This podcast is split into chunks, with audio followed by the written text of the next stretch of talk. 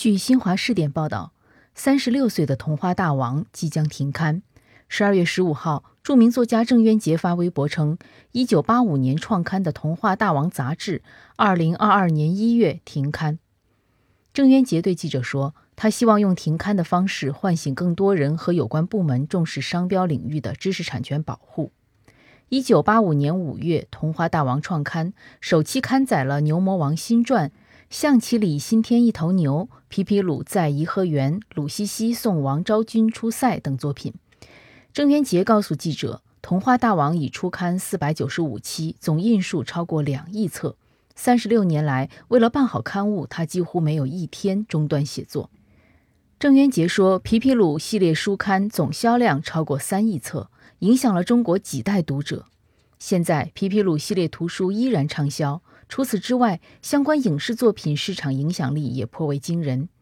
皮皮鲁、鲁西西是很多读者的童年记忆。有网友说，小时候最期待每月的《童话大王》，攥着三块五过马路去对面街角买。还有人说，橙色、蓝色系列我全都收藏了。在不少读者看来，郑渊洁作品对童真的尊重、独特的教育理念、去标签化的人物刻画等最为打动人。最后一期《童话大王》刊载了牛魔王新传。此外，在郑渊洁的一封信中，他向读者解释了停刊原因：“抱歉，已经六十六岁的我精力有限，只能通过停止写作《童话大王》月刊，从而拿出全部精力去和第七幺九七三二八号皮皮鲁商标、第八二二九九三二号童话大王商标、第五四二三九七二号舒克商标斗争维权。”不少人惋惜童年结束了，更多人支持维权。剽窃文学作品中的原创内容与盗窃一样可恶，应该严惩。商标维权是一件值得为之战斗的事。事实上，这并非郑渊洁首次为维护知识产权战斗。多年来，从打击盗版书到打著作权官司，再到为商标维权，郑渊洁一直站在维权一线。郑渊洁称遭遇过各种形式的侵权。他说，一些商家未经授权使用其创作的文学角色名称注册企业商号或商标，侵权企业遍布各地。不断有读者向他提供各种侵权线索。他给记者讲了个故事：有一次，我在商场看见一家叫鲁西西的卤肉店，服务员拿着牙签肉说：“请您品尝鲁西西的胸。”我说：“我吃不下去。”他说：“你要不喜欢吃鲁西西的胸，可以吃鲁西西的腿。”我哭笑不得。郑渊洁认为，他是国内原创文学角色名称被抢注商标数量最多的作家之一。据他统计，这些年对其作品侵权的商标有六百七十二个。有人注册皮皮鲁商标卖猪皮肉，有人注册舒克商标卖内衣，有人甚至注册了皮皮鲁畜类人工受精商标。二十年来，他不是维权，就是在维权的路上，但真正成功的只有十六个。他统计，每一次维权平均需要六年，而聘请律师等的费用约九万元。据郑渊洁介绍，郑州皮皮鲁西餐厅未经授权注册皮皮鲁商标，他用十四年维权成功。北京维先宝公司利用谐音棒名鲁西西，十年维权成功。南京舒克贝塔宠物用品有限公司未经授权注册舒克贝塔商标，售卖鼠粮，九年维权成功。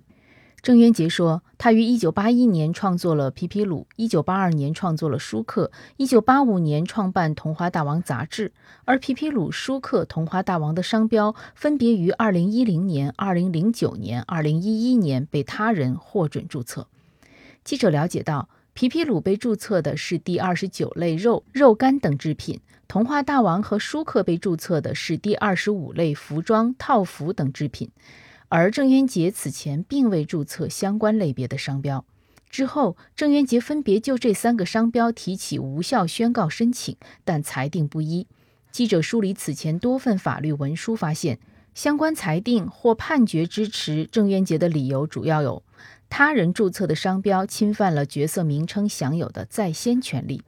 郑渊洁多起商标维权案代理律师、北京勇者律师事务所副主任王小燕认为，根据商标法及相关司法解释，鲁西西、童话大王、舒克这样具有较高知名度的作品角色名称不得作为商标使用在易导致相关公众误认为其经过权利人许可或与权利人存在特定联系的相关商品上。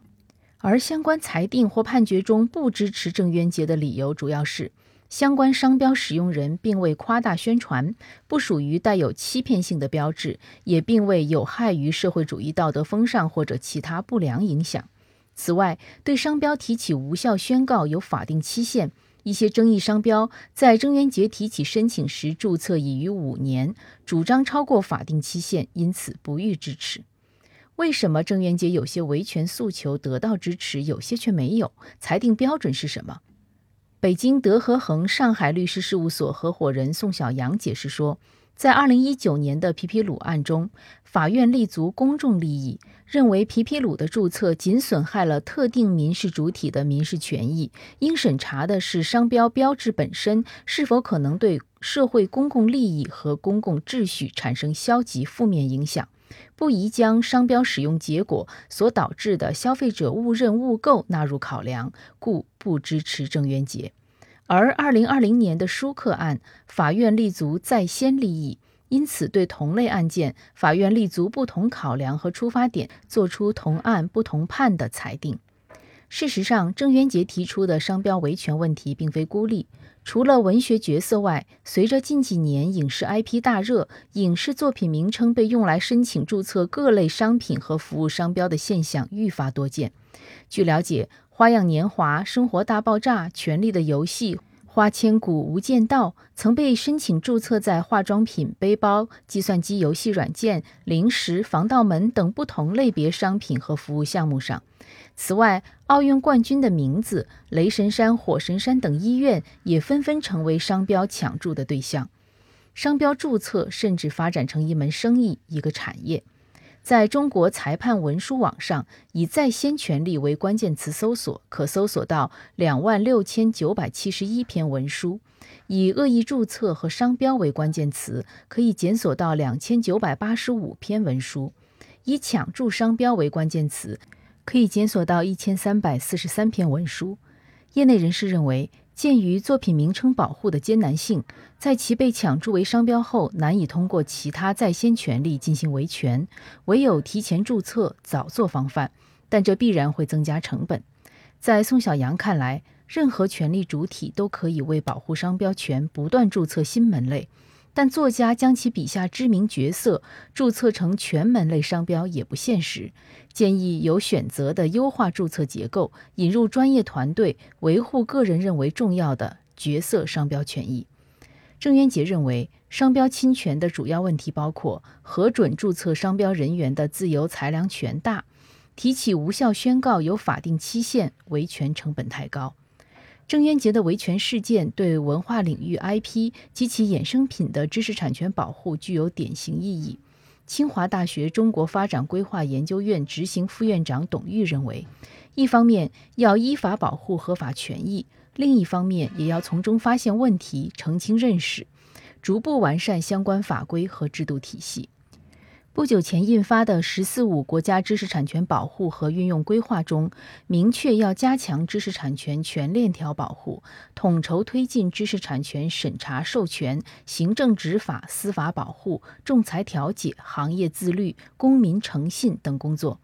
郑渊洁建议建立更严格的黑名单制度，对相关新申请严加监管，修订关于无效宣告法定期限的规定。缩短诉讼时间，在立法、司法层面进一步加大惩罚力度，提升违法成本。董玉认为，随着创意产业的发展，未来类似的问题将不断出现，相关部门应该及时做好政策储备，明确处理原则和办法。建议对存量、增量问题区别对待，确保公正司法执法。对新发生的侵权事件，要加大打击力度，让侵权者付出更大代价，引导各方形成重视知识产权保护的良好社会氛围。感谢收听羊城晚报广东头条，我是主播朝文。